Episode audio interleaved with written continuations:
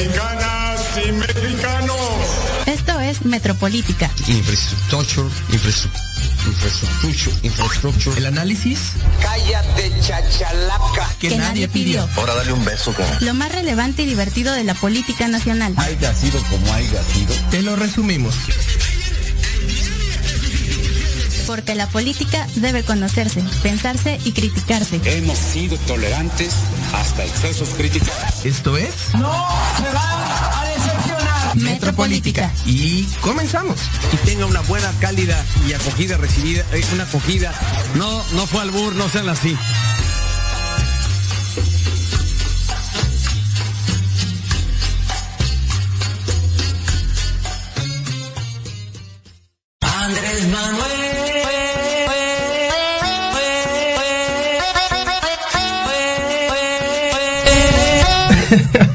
Y comenzamos. Eh, Alejandro está muy prendido con esa canción. Eh, bienvenidos, esto es Metropolítica, el análisis que nadie pidió. El día de hoy, gracias.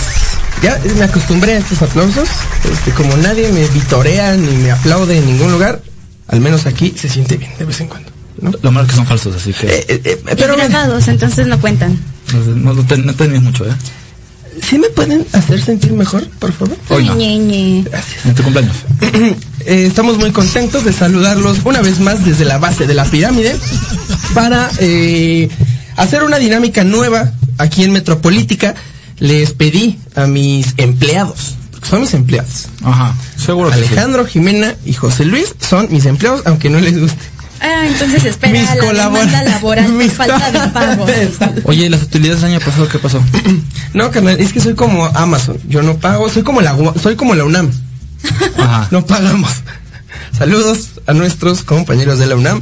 Eh, les, pedí, les pedí a mis colaboradores que me ayudaran haciendo una lista con algunos adjetivos con los cuales podríamos o no describir a la cuarta transformación y pues entre todos vamos a tratar de debatir si estos adjetivos, estos apelativos le, eh, les corresponden o no.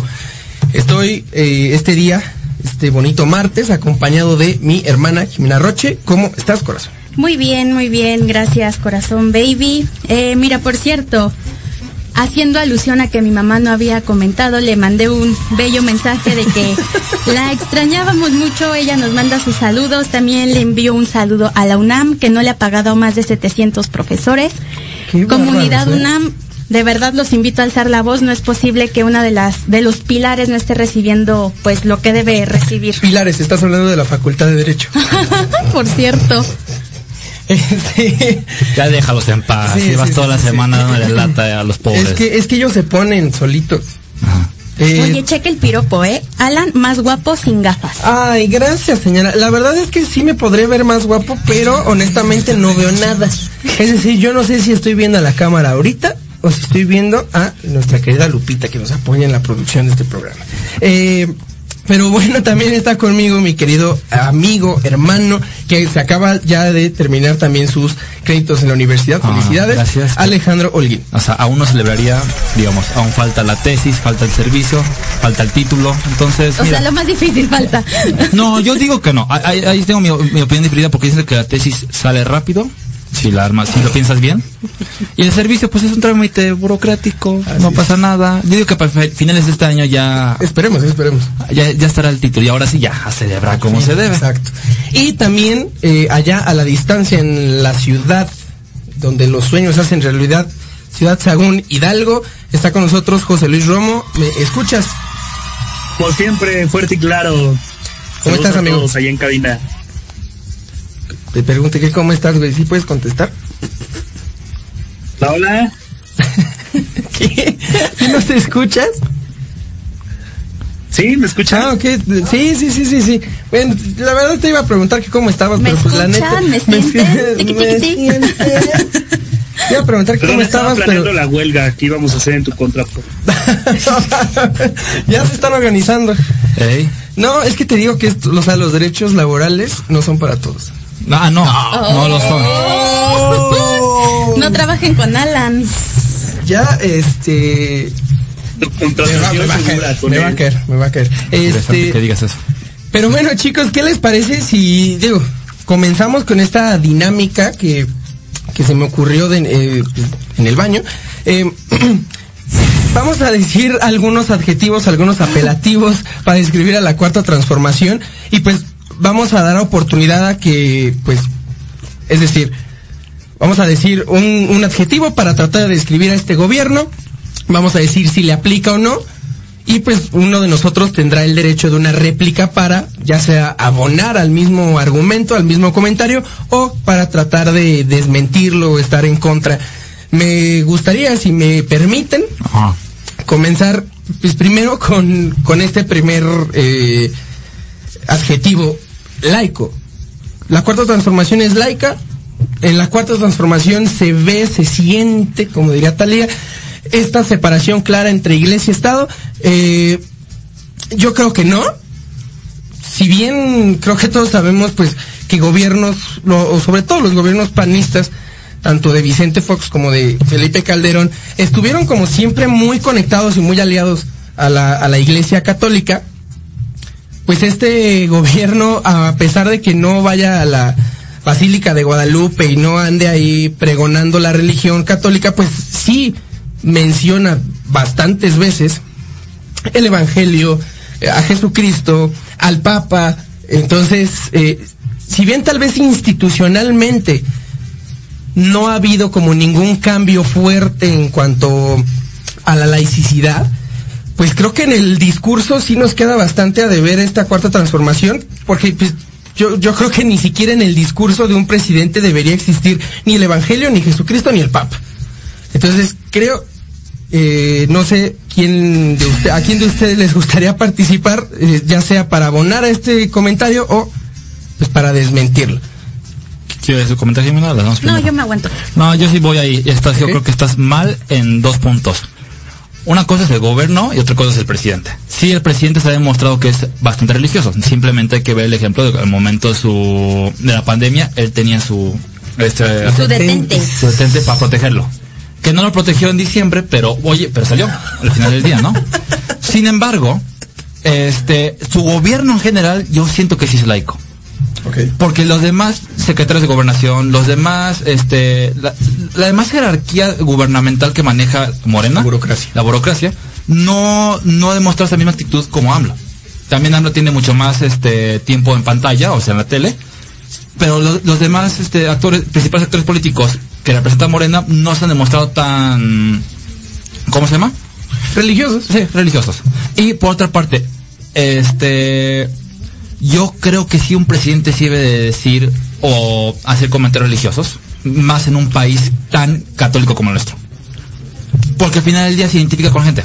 O sea, es, eh, Eh, bueno, pero entonces, o sea, le estás, dici- estás diciendo que, que debe de hacerlo no por una cuestión de gobernabilidad y administración, sino por una cuestión de, de agradar al público, de no populismo. necesariamente, sino porque él pues él es católico al final del día. Sí. No, estamos hablando de un país donde la mayoría de gente es católica y decirle, ¿sabes qué, presidente? Omite totalmente todos tus años de catolicismo. No, pues no se puede hacer al final del día. Lo que sí debe hacer es intentar no gobernar o no tomar sus decisiones con influencia eh, religiosa. Eso sí. Pero en su, si en su discurso de repente sale, como por ejemplo que, eh, lo que pasó con en marzo del año pasado, de que yo tengo mi, ¿cómo dijeron? Detente. Detente. Detente. Ahí yo siento que no pasa nada. Porque al final del día es algo que, pues, algo, algo que en él cree y no está afectando ningún, ninguna toma de decisiones, o me gusta pensar que no está afectando en alguna toma de decisiones en gobernabilidad, ¿no? José Luis, ¿tú cómo lo ves? Porque sé que tienes una opinión bastante, pues, Diversa. cer- exacto, certera y sobre todo No, diversa. no, no. La realidad es que no, compañero. Sí creo que es un, es un gobierno que ha abusado muchas veces de esto, ¿no? Yo creo que es comprensible en estos eh, países como Estados Unidos, en donde incluso al jurar el presidente lo hace con la Biblia bajo la mano, ¿no? Yo creo que eh, al hablar de laicidad, pues tenemos que remitirnos también a todas esta, estas ondas de, de Benito Juárez y cosas que hemos tocado en algunos otros puntos. Eh, y que voy a aterrizar en la idea de que creo que no debería de mezclarse ni un tantita, tantito la parte de la religión con el gobierno. Eh, esto hablando plenamente del presidente. Sin embargo, eh, coincido con Alejandro en que, y quiero hacer la aclaración desde este momento, eh, y espero que sea así, ¿verdad? que en este programa hablemos de gobierno, como de 4T como gobierno, este, en general, ¿verdad? Que no nos enfoquemos en la figura del presidente. De Andrés Manuel. Ese es un error que hemos estado, ajá, que hemos estado cometiendo. Y sí, efectivamente Andrés Manuel lo usa, ¿no? Pero contrario a eso, vemos otros personajes que están apegados a su papel político, a su papel eh, normativo. Mm, Pues más que civil a su papel normativo, ¿no? Yo veo a la secretaria de gobierno como una persona mm, bastante certera, bastante eh, bien. Así veo a otros funcionarios que hacen las cosas bastante bien. Entonces, yo creo que si se trata del presidente, sí me parece que ha abusado de este tipo de, de incongruencias. Pero, este, hablando de- del gobierno en general, me parece que, que está, que está, este, es una cuestión más aceptable. Creo que es una buena. Considerarse laico. Sí, creo que, creo que es una buena eh, observación. Creo que podríamos, a, a partir de ahorita, pues sí concentrarnos más, más en decisiones de gobierno, más en administración y menos en discursos, porque también pues creo que, pues en discursos, mira, tenemos muchísimo de dónde escoger y de dónde agarrar, porque incluso el presidente pues se contradice muchísimo, entonces pues sería bastante difícil como que eh, definir si la cuarta transformación es tal o cual cosa, pues basándonos en simples discursos y en simples pronunciamientos del presidente. Vamos a la primera pausa para ya eh, comenzar ahora sí eh, esta, esta dinámica, exactamente, entrarle de lleno a esta dinámica con más eh, adjetivos, más apelativos. ¿Cómo es la cuarta transformación? Vamos a tratar de Y averiguarlo. déjenlo en comentarios también, los queremos leer. Por supuesto. Por favor. Regresamos.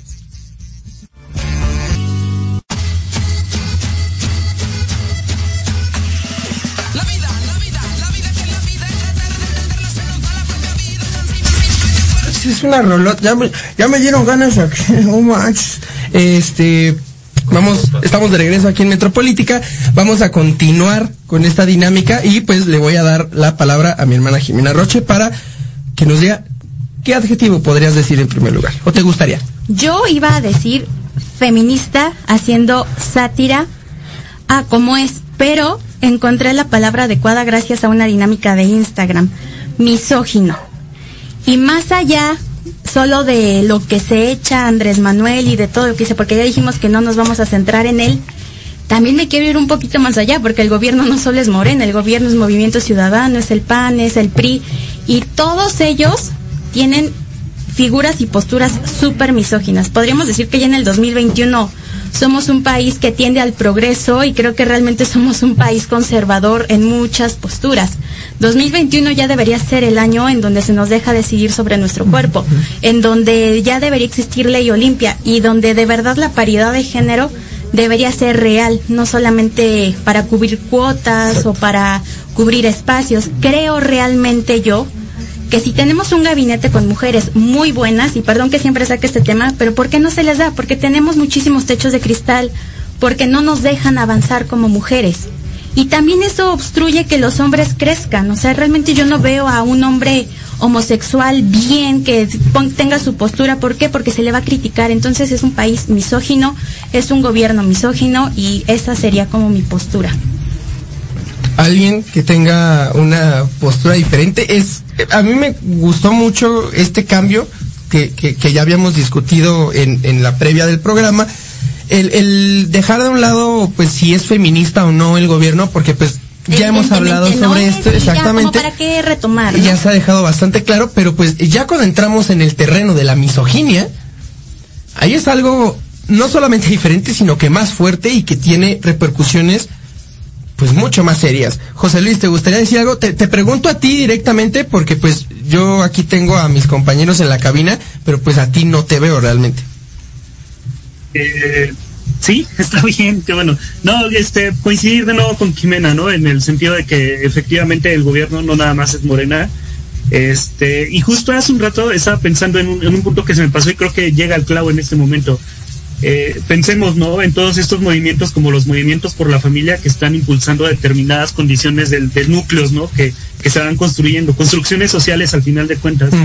Entonces, me parece que es muy acertado el comentario porque eh, así como Andrés Manuel, y creo que ningún hombre podría decirse feminista, así mm, creo que el gobierno en general no ha hecho lo necesario para respetar los principios fundamentales eh, que garanticen a las personas que, que vivan su vida como tiene que ser, ¿verdad?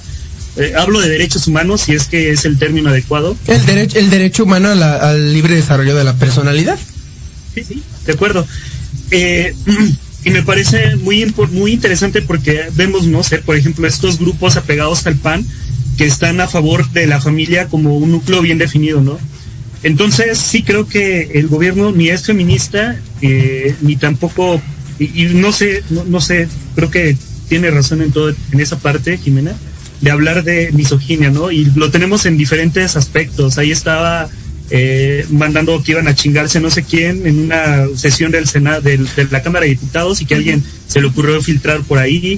Ahí están este, hablando de diferentes cosas que, pues vaya, sí, sí nos hacen ver como si se trata de un gobierno eh, misógino, ¿ah?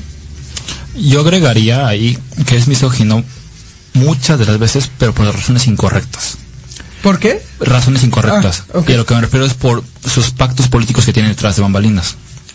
Sí, porque muchas veces este, no permiten que alguien llegue a un cargo con, con mucha más experiencia, simplemente porque ya le prometieron a otra persona, a otro individuo, tener ese cargo, ¿no? Este, a veces ha presentado diferentes situaciones en las cuales simplemente el gobierno, y yo me enfoco aquí en Morena porque es el gobierno principal ahorita, no solo, no me voy a enfocar en lo que viene siendo los movimientos como por ejemplo Gobiernos estatales. Por los ejemplo. gobiernos estatales donde tienen, o los, por ejemplo, el PAN, muchas veces que tienes como que su, sus programas de religiosos de la familia y que, sí, ¿no?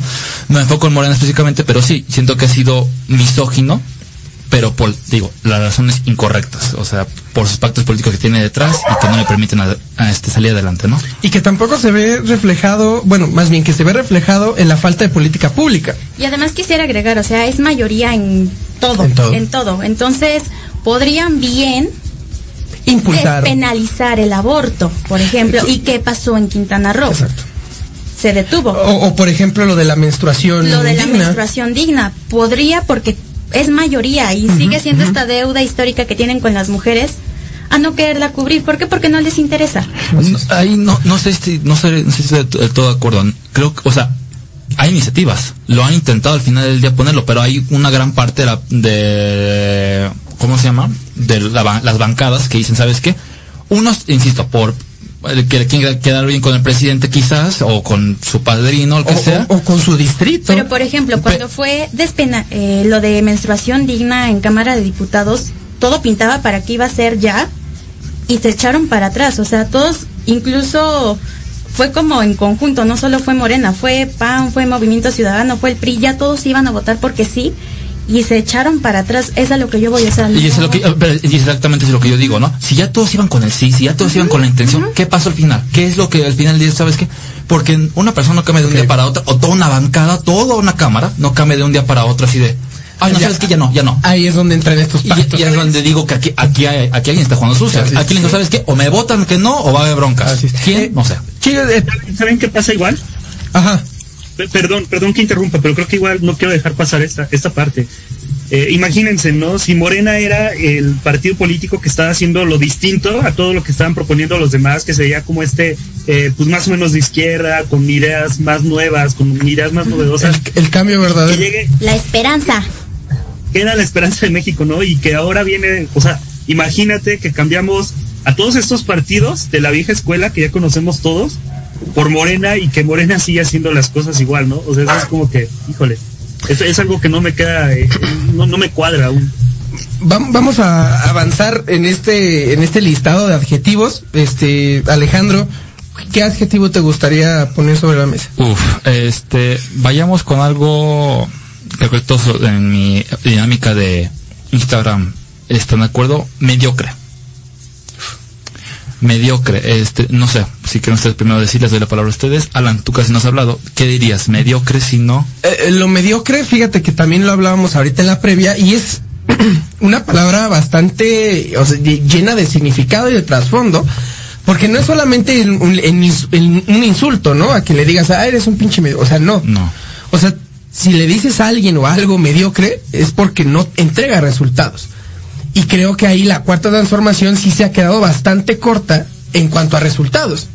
En cuanto a resultados, en cuanto a lo que prometía y lo que está haciendo. Ahorita, eh, es decir, eh, se dijo siempre eh, incorruptible. Y pues hemos visto muchísimos casos dentro del gabinete y dentro de las altas esferas del, del, del gobierno que no lo son. Eh, Y de familiares de... de familia, claro, nepotismo, todo esto ho- horrible de- del PRI. Y que, y sobre todo, no sé si vieron este como video, donde se le preguntaba a Andrés Manuel sobre los gasolinazos y el precio de la gasolina. Y él dice, "Oh, pues, pues qué chingados me dicen a mí, ¿no? Yo nunca me comprometí a bajar el precio de la gasolina.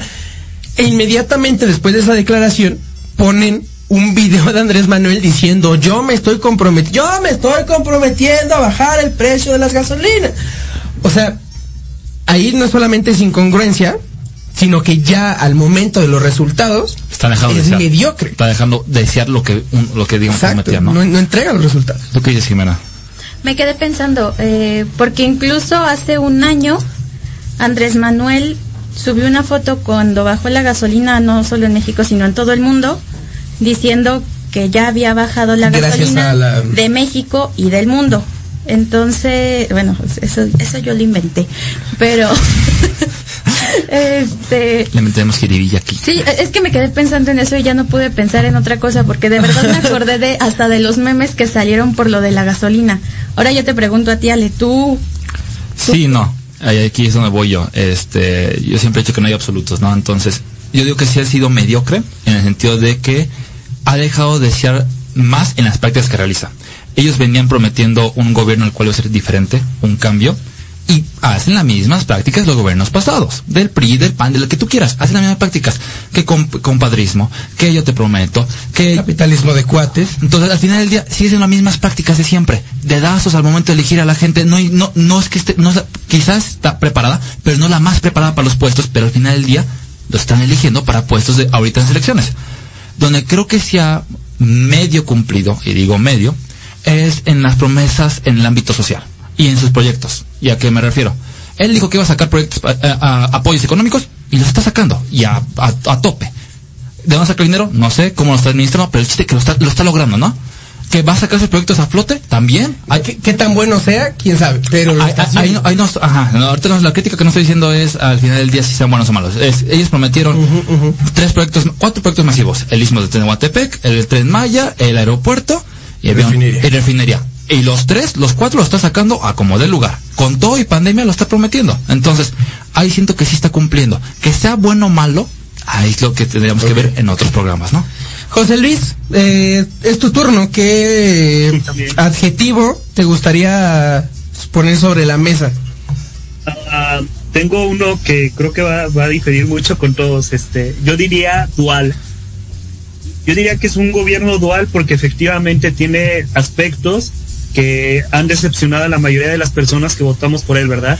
Aspectos, como tú lo decías, ¿no? De la corrupción, aspectos en la incongruencia, aspectos en que realmente no ha respetado derechos humanos, aspectos en que no ha sido feminista, por lo menos no eh, en el sentido gobierno, ¿verdad? El, el, el eh, tal vez el adjetivo que podría quedar mejor es ambivalente, ¿no? Sí, sí, sí. Eh, yo le había puesto dualidad o bipolaridad. Ok, ok. Ambivalente. Es decir, que, tiene tanto cosas buenas como cosas malas. Sí, exacto. Ok, ajá. Y por, por otro lado, ya lo dijo Alejandro, ¿no? Ha estado cumpliendo con las con los asuntos de las grandes obras que se están impulsando.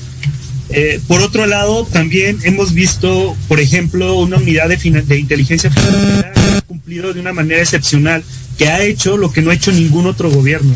O sea, de verdad, todas las cuentas que ha congelado, todas las investigaciones que han salido a la luz, eh, en el SAT ha habido, o sea, hay problemas bien cañones con, con transnacionales por cuestiones de impuestos. Entonces, ha hecho cosas que ningún gobierno se ha atrevido a hacer.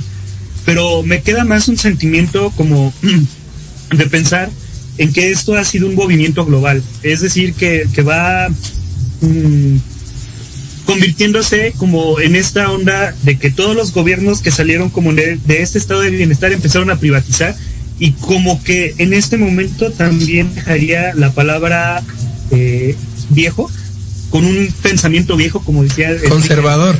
Ya está viejito el presidente, de. Sí, sí, es un pensamiento viejo que al final de cuentas a muchos les podrá hacer, eh, podrán pensar que es algo bueno, pero muchos no. Entonces, este, yo lo dejaría hasta ahí, dualidad. Jimena, ¿cre- ¿crees que el, gobierno, si bien ha, ha entregado malos resultados, también tiene cosas buenas y que deberían de rescatarse y de señalarse? Es decir, como decía este Enrique Peña Nieto, a quien mando un caluroso saludo y un beso, eh, eh, las cosas buenas no se cuentan, pero cuentan mucho. ¿Crees que este gobierno tiene esas cosas buenas que no se cuentan, pero que cuentan mucho? Pues yo creo que ya nos dimos cuenta que no hay que darle mayoría a las decisiones que se van a tomar por esta volatilidad que tiene el gobierno en las decisiones. Sí, sí, sí, seguramente hay cosas buenas. Se está reactivando paulatinamente la economía, que nos va a tardar unos 170 años en regresar, pero se están dando los apoyos, no a todos se les está dando. Creo que es un gobierno que ha sabido medio reaccionar o sea, reaccionar ante este tema de pandemia, si bien no ha sido las mejores decisiones, creo que pues tiene su, su esquema de trabajo definido, no creo que sea lo mejor, pero tampoco creo que sea lo peor, sin embargo yo no estoy de acuerdo con, con lo que están haciendo, creo que los programas están también muy corruptos, que ha habido pues muchas situaciones demasiado tristes en donde ahora sí pesa más lo malo que lo bueno. ¿Sabes sabes algo? Yo, yo quiero comentar porque me doy cuenta, ¿no? Uno se da cuenta. Y sí, efectivamente, pues esos y no ya, ya no quiero defender, ¿verdad? No no quiero defender esa parte. Pero de verdad eh, eh, tengo eh, conocidos que están en situación de, de vulnerabilidad económica y que con el- los programas, como se los habían ido retirando, pues están viviendo muy de la chingada, ¿no? Y que a raíz de estos cambios que ha habido, realmente han mejorado su estilo de vida. Poco o mucho lo han hecho. Entonces, yo creo que esa es una de las partes en donde deberíamos de fijarnos también de, eh, eh, al, al al hacer estas Y- críticas, ¿no? A- Y perdón, la yo quiero agregar algo. Por ejemplo, yo sí estoy de acuerdo en cómo el gobierno de la Ciudad de México ha ido reaccionando en algunas cosas, no en todas. O sea, por ejemplo, en cómo reacciona no, en no, contra no es de... ¿ah? Sí, no, en, en general, en cómo reacciona ante la sociedad cuando se llegan a hacer marchas así, de eso no estoy de acuerdo. Pero, por ejemplo, se les dio mucho apoyo ahora con pandemia a las microempresas y a las pymes para, para su apoyo. O sea, creo que hay puntos rescatables, no hay que satanizar tampoco todo, pero sí, sí es como deficiente cómo han reaccionado. Por eso ponía dualidad, porque tiene de las dos partes, yo creo. También tendríamos que considerar, pues, a, a, a quién le estamos, a quién les estamos preguntando, ¿no?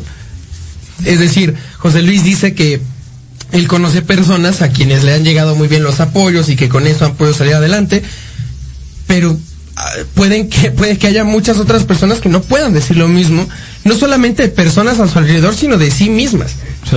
Entonces, pues también, digo, esto es una mesa donde, donde solamente hay cuatro opiniones, entonces, pues sería bastante complicado establecer a, eh, a rajatabla si, si- si los resultados buenos se pueden comparar con los resultados malos. Ahora, a mí me interesa también poner aquí otro adjetivo eh, que es eh, lo democrático.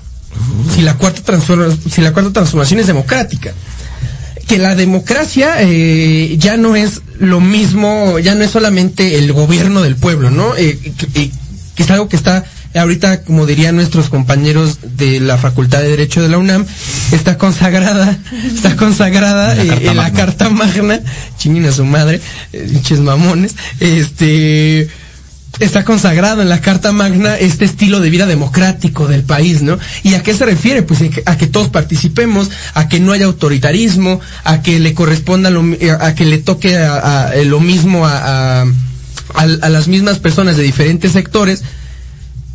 ¿La cuarta transformación es democrática? Ah, ok. Eh, desde el punto de vista, por ejemplo, en los tres poderes de la Unión, hay un serio problema porque hablamos... Ya lo estamos viendo con la Suprema Suprema Corte.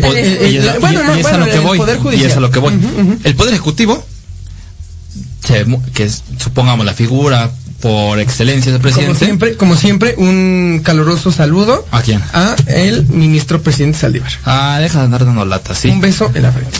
El chiste es, el, el Poder Ejecutivo de repente Demen dinero. denota como que quiere, quiere que la- el pueblo opine, que el pueblo apoye y a la mera hora él da decisiones, ¿no? Mi gran problema que yo tengo ahorita es todo el poder, este, ahí se me fue, se me fue la onda. Centralizado. Legislativo, gracias. No, el legislativo, que tienen, no sé qué están haciendo sus güeyes, la neta. O sea, no entiendo cómo les pueden dar literal una reforma de ley, no moverle ni un punto y aprobarla por unanimidad o por este mayoría absoluta. O sea, ¿quién hace eso? ¿Dónde está la democracia? ¿Qué están discutiendo ahí? O sea, yo entiendo que también gobiernos pasados, em, eh, por ejemplo, en el último gobierno, en la reforma En la de seguridad interior. no, no, deja, no. la- en el gobierno periodista de Enrique Peña Nieto, con la reforma energética, Ah, ah, ok, ok, ok. esa reforma se aprobó en un día. Sí. Se aprobó en un día, literal, en horas. Vamos, ah, ¿qué tal? Sí, nos mandaron esta reforma, aprobémosla. Sí, está bien, da. Y la que la aprobaron, ¿no? Pero estamos hablando de un gobierno en el cual supuestamente tienen que brindar, brindar un cambio, un cambio, perdón. Y me salen con que andan votando leyes, aprobando leyes sin ningún tipo de discusión. ¿Dónde están haciendo? Aquí mi único resguardo, mi única seguridad es que al menos el Poder Judicial está haciendo su chamba. Sí, claro, claro, sí, Pero sí, sí, por supuesto, pero a ver, aquí es donde ya entramos, eh, porque, es decir, el, el Poder Judicial es, es un- uno de los poderes de la Unión, pero pues como tal, nosotros no lo elegimos, ¿no? Es decir, eh, pues es otro, otra manera de designación. Es un contrapeso. Eh, eh, exactamente, está haciendo, como Pero dices, es como bien dice su chamba, pero güey, o sea, aquí lo que hay que cuestionar es el talante autoritario de Andrés Manuel y de su pinche gobierno al andar denostando la labor de un juez. Eh, Y eso que yo voy, a mi punto lo que yo iba. Y, y no solamente en este caso, no sé si recuerden que Andrés Manuel se echó la, la pendejada de decir que los abogados, los abogados... De la UNAM, los que están ahí la no, esos de no, no, no, bueno, todos, todos. Todos. Este, olvídense de una maestría en la UNAM. ¿eh? Yo no he dicho Eh, nada, ¿eh? Yo ahí todavía quiero. Eh, que los abogados que se atrevían a defender a empresas extranjeras, multinacionales, eran unos traidores a la patria. Y que digo, aquí, no, digo, él se refería a los abogados particulares, ¿no?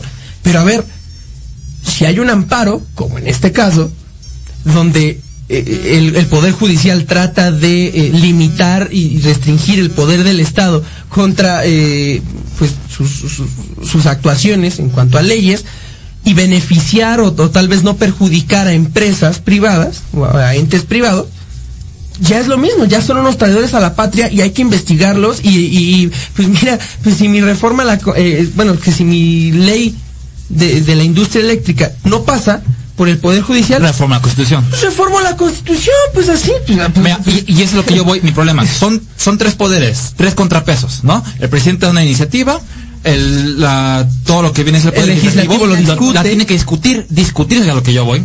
Que no está haciendo el legislativo, entonces ya son dos contra uno. Y entonces, ¿dónde queda la democracia? ¿Dónde queda la democracia que en un inicio, en un, en una utopía debe de ser que los tres estén discutiendo, se estén contrarrestando, jalando y así, ¿no? Entonces ya no hay discusiones, es el poder ejecutivo está en las zonas del poder ejecutivo y el, único que queda ahí para combatir es el poder judicial. y que, y que, y que, que- Bueno, esa es mi opinión, ¿no? ¿Cómo o qué seguridades tenemos si el presidente anda denostando y criticando y echando mierda al Poder Judicial? Y además diciendo, güey, pues si declaran inconstitucional mi ley, pues entonces reformo la constitución. Yo soy el Porque Estado. tengo el... Exacto, el, El Estado, Estado soy, soy yo. Ándale, gracias. Lu- Luis. Y Luis soy el pueblo, y soy el Poder Judicial, y soy el Poder Legislativo, y soy mi chingado. O sea, a ver, José Luis. No, es que ya me quedé desde hace como... Ah, pues sí, ¿no? Ya te quedas, ya no sabes qué decir, güey. Sí, ya no sé Ah, ni es cierto. qué, güey. No, pues por un lado, lo- la Defiende. parte de, este, de que sí, ¿no? Siempre está esa garantía y creo que el Poder Judicial es, bueno, específicamente la Suprema Corte de Justicia de la Nación es de lo más noble que tenemos, ¿no? Porque a pesar de eso, de no ser elegidos democráticamente, este, han sido quienes han dado mejores resultados a la hora de, de tomar decisiones, ¿verdad? Y no en este Y han gobierno. sido quienes han... ¿Ah? ¿Cómo? No solo en este gobierno. Sí, no, no, no solo en este sí, sí, sí, sí. gobierno. Aunque eso no le quita que puedan ser corruptibles, ¿verdad? Y que también tengan pactos políticos. La otra cosa que, a la que quería llegar es a esa, justo al- a, la, a la onda legislativa. O sea, que una reforma en el gobierno de Enrique Peña Nieto haya pasado como si hubiera pasado de noche en la Cámara de Diputados, Ajá, exacto. habla de que absolutamente no existe la, la democracia y, y que otra reforma en este gobierno que se decía distinto haya pasado como haya pasado, Haiga sido como haya sido. haya Saludos. sido, haya sido como haya sido, Saludos a Calderón. o sea, nos habla de que de verdad en esa cámara no están haciendo algo, no, no, no hay democracia, pero para nada. Y que ¿no? con o sea, lo que hay 400 son reservas- pactos políticos. Es- exacto. O sea, la ley de energía tenía 400 reservas y no pasó ni se modificó ninguna coma. O sea, ¿Qué está haciendo nuestro Poder Judicial y dónde está la democracia en No, nuestro no, país? legislativo. Pero, perdón, el legislativo y dónde está la democracia en nuestro país. Y igual no podemos pedir mucho del legislativo cuando vemos qué personajes están igual legislando, ¿verdad? Y cómo y se notan los pactos políticos. Pues sí, güey, pero mira, pero mira, tú aquí- tú aquí- Macedonio para, para Guerrero. Pero güey, tú aquí no o puedes sea, decir, fácil. tú aquí no puedes decir ni puedes exigir calidad de nuestros este representantes y de nuestros legisladores porque te linchan de discriminatorio porque todos deberíamos de tener la misma oportunidad de independientemente poder de ser lo le- que No, no, no, es que ahí entramos No, o en lo mismo, la yo- capacidad de nuestros llegar- legisladores. Sí, güey, sí, pero hay otra cosa. O sea, va- vamos a poner los pies en la tierra y nosotros creemos en la democracia y creemos en que esto y creemos en que el otro, pero Oh, realmente aquí es donde vienen los grupos de poder, ¿no? Y que existen y, y existen incluso en esos gobiernos que pensaron que no iban a tener esos grupos de poder. Entonces nosotros, ¿qué somos, güey? O sea, ¿qué somos para los Pues legisladores? qué somos, güey, pues es lo que yo te estaba de preguntando, ¿qué somos? Y no me respondes. Somos- Güey, ¿qué otra cosa podemos ser si no eso en un grupo, en un gobierno que pasa una reforma como lo ha pasado, verdad? Pero es que mira, al final del día, o sea, eh, ¿qué, qué podemos esperar del Poder Legislativo? Pues esperemos que de los 500 diputados que hay y de los 120 senadores, mínimo alguien diga, oye, ¿sabes qué? Se están pasando de lanza. Muévale, hubo? muévele ahí algo, ¿no? Aunque sea ahí. O sea, no te cuesta nada levantar la mano, ir al frente, te dan creo que para discutir 10 minutos, 5 minutos.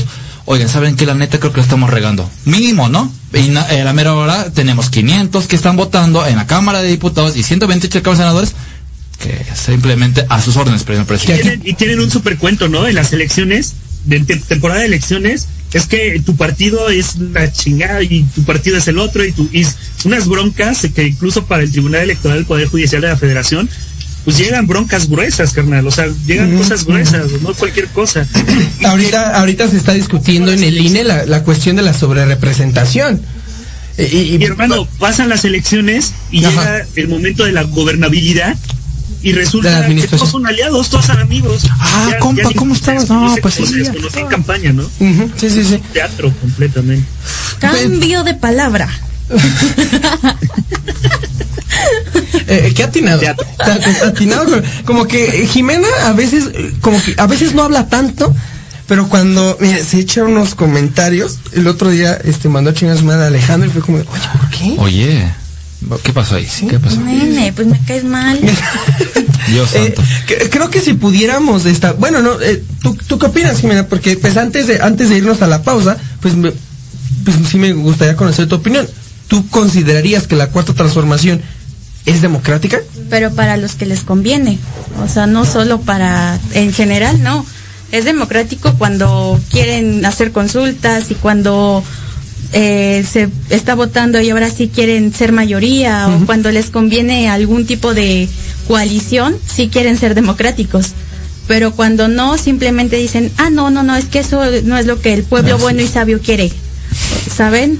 Y a veces ni siquiera en las encuestas, ¿eh? Porque ahorita ya con lo de Salgado Macedonio, pues ya hay varias impugnaciones en esta encuesta de Guerrero, porque se eliminaron o no estuvieron en esta última encuesta las dos personas, creo que es un hombre y una mujer, que, estu- que, que tuvieron segundo y tercer lugar en la primera encuesta y ya no salieron en la segunda. Sí, y es, o sea, es democrático cuando me conviene. Tiene otro compromiso, la pero cuando no se aprueba todo por unanimidad y Así sin es. cuestionar ninguna coma o acento o, o algo. Y también dejar bien en claro que este el talante democrático también tiene mucho que ver en esto de la separación de poderes, en reconocerlo y aceptarlo y, y fortalecerlo.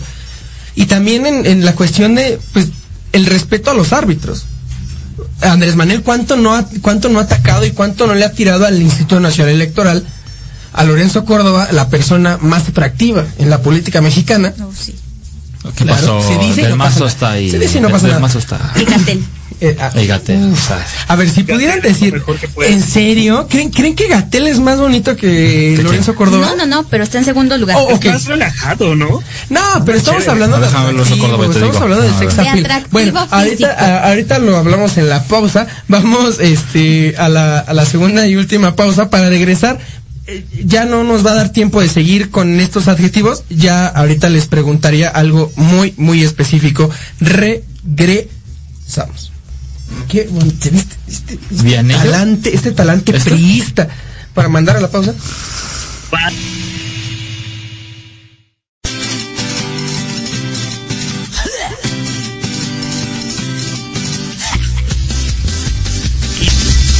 A través de las persianas, saludos a nuestros eh, compañeros de la UAM, eh, Café Tacuba. Este, Que les encanta invitarlos. Sí, está increíble. A Macio Sare. ¿Sí sabían que el vocalista de eh, Café Tacuba hubo un tiempo en el que se puso Macio Sare? No. Un extraño Yo ni sé qué es Café Tacuba. Así te lo pongo. No sé qué es Café Tacuba. Eh, estuvimos teniendo una- un debate interesante ahorita en la pausa sobre quién es más atractivo, si Lorenzo Córdoba o López Gatel. Incluso se barajeó aquí la opción de Zoé Robledo. Creo, creo que ya tenemos una nue- un nuevo tema para la siguiente semana, ¿no? Eh, Que- que Quédense atentos, por favor. exacto. Eh, ¿qué- ¿Es gay decir eso? ¿Mm? ¿Es gay decir eso? No, eh, puedes resaltar el atractivo de alguien simplemente. No que sea atractivo para ti, pero dices, este güey está Mira, si yo tuviera dos personas de la política nacional con quien me... eh, sí, la estás regando, ¿eh? ¿Por qué? Estás regando porque ya estás etiquetando, estigmatizando por, por un pensamiento así, güey. No, o sea. Yo estoy preguntando, güey. ya sabemos, contigo eres el peor patrón que existe en todo el mundo, güey. Será tu patrón, porque el mío no es, ¿eh? Será tu patrón. Te vas a poner, ya te vas a poner al tiro. No, no, no, no, nadie se va a poner al tiro. Vamos a ya regresar al tema, porque ya se me paró. Eh, Ala. vamos ¡Hala! a, a- vamos a deter- Por favor. Vamos a determinar-. A ver, ya no tenemos tiempo para seguir con esta lista de adjetivos. Entonces, pues me gustaría preguntarle a cada uno de ustedes, mis distinguidos colaboradores aquí en Metropolítica, ¿cómo describirían a la cuarta transformación? Ya nos dijo, por ejemplo, José Luis que es ambivalente, para la mayoría de nosotros no es democrático, es conservador, eh, eh, la laicidad pues queda ahí un poquito de ver en el discurso, es misógino, pero en términos generales, Jimena, ¿cómo podrías describir a la cuarta transformación?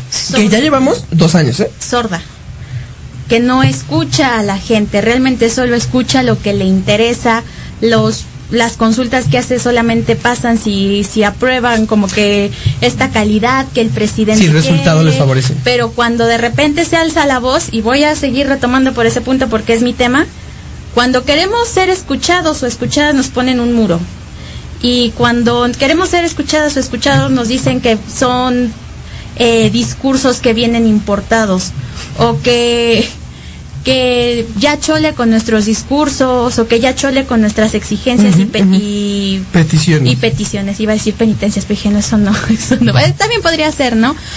que no está escuchando realmente a la gente porque no le está restando nada, o sea, no le está restando el ser un gobierno sordo, no le está restando ser un gobierno que tristemente cuando se le exige accionar, no acciona, no reacciona y simplemente siguen en su estado de comodidad de pues de aquí estamos, no nos vamos a mover, hay que hacerle caso a, las cabezas de, de Morena y no pasa nada, no pasa nada, siguen haciendo o vamos a decir, están haciendo haciéndose de la vista gorda, también es un gobierno que no ve.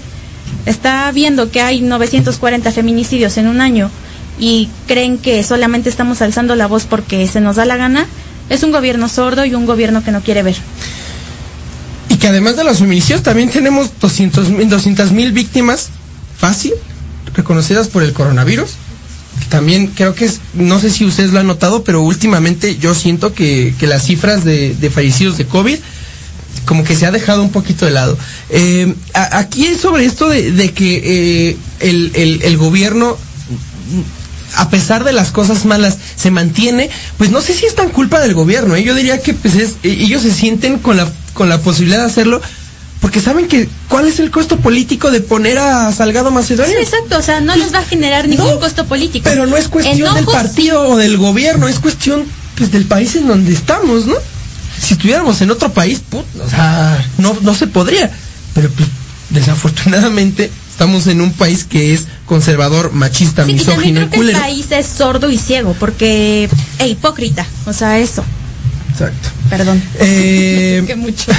José Luis, ¿cómo podrías describir a este gobierno, eh, si se puede, más allá de lo ambivalente y, y dual como tú lo, lo- lo expusiste? Decepcionante, yo creo que eso sería. Creo que todos esperábamos algo más, creo que todos tenemos ilusiones más altas. Eh, no. no. culpo al gobierno, tiene razón, o pienso que tiene razón eh, Jime, en el sentido de que el país sí es, en general, ha, ha decepcionado ¿no? en muchas cosas. Yo, como lo habíamos comentado en los primeros capítulos, cuando platicamos de la cuarta transformación, y yo decía, este no es una transformación que implique que necesariamente que Morena va a ser el cambio, porque somos todos, ¿no? La cuarta transformación implica que cada ser, cada ser humano, cada individuo que habita en nuestro país, eh, tiene determinadas responsabilidades y que si de verdad estamos encomendando eh, la responsabilidad a un solo ente político, a un solo partido político, creo que estamos mal, creo que tendríamos que ser todos. Hoy me doy cuenta que seguimos en ese, en ese stand-by de, de no querer ver las cosas, porque tanto Andrés Manuel López Obrador pone muros enfrente de Palacio Nacional, como nosotros como personas, como civiles, como sociedad, estigmatizamos, criticamos, eh, molestamos, violentamos a las mujeres que van a pedir que se les escuche. Y que pocas y que pocas veces ponemos de nuestra parte para derribar esos muros, ¿no? Digo, eh, fueron las mujeres las que se encargaron de derribar esos ¿Derribar? muros y de hacerse escuchar. En general la Yo en sociedad general civil digo eso, ¿eh? que las mujeres somos la mayor oposición Sí, al claro, Estado, o sea, claro. siempre, y siempre va a ser así. Sí, eh, la, la- la mayoría de la sociedad, pues, ¿qué hace? Poner casitas de campaña en... Que en vuelan. el- exactamente. Saludos a Frena. Eh, es- pero sí, sí, sí. Eh, tú podrías decir... de la, de la Virgen. Exactamente. Sabemos las dos vidas. Eh, Creo que estamos de acuerdo, ¿no? Sí, Sí. ha sido basta- bastante decepcionante. Es decir, yo, yo no esperaba mucho de este gobierno, Pero tampoco. Ya, ya. eh, pe- pero no, pero no, no esperaba. Este, bueno, Ale, yo, yo diría que es conveniero. Convenenciero. Gracias. Conveñero. Conveñero. Conveñero. Es que estoy- Conveñero. No, lo que ustedes no entienden es que estoy modificando todo en la estructura del lenguaje español. Así Ah, pues sí. Pues si dicen todes, ¿por qué no vamos a decir conveniero, no? que. Entonces, ¿cómo dijeron que era el verbo? ¿O del adjetivo? Convenenciero. Convenenciero. ¿Por qué? Porque cuando quiere, pone todo ahí para que funcionen las cosas. Cuando quiere, funcionan sus proyectos. Cuando quiere, la gente, a ver, gente, por favor, decían acerca del tren Maya, por favor, voten.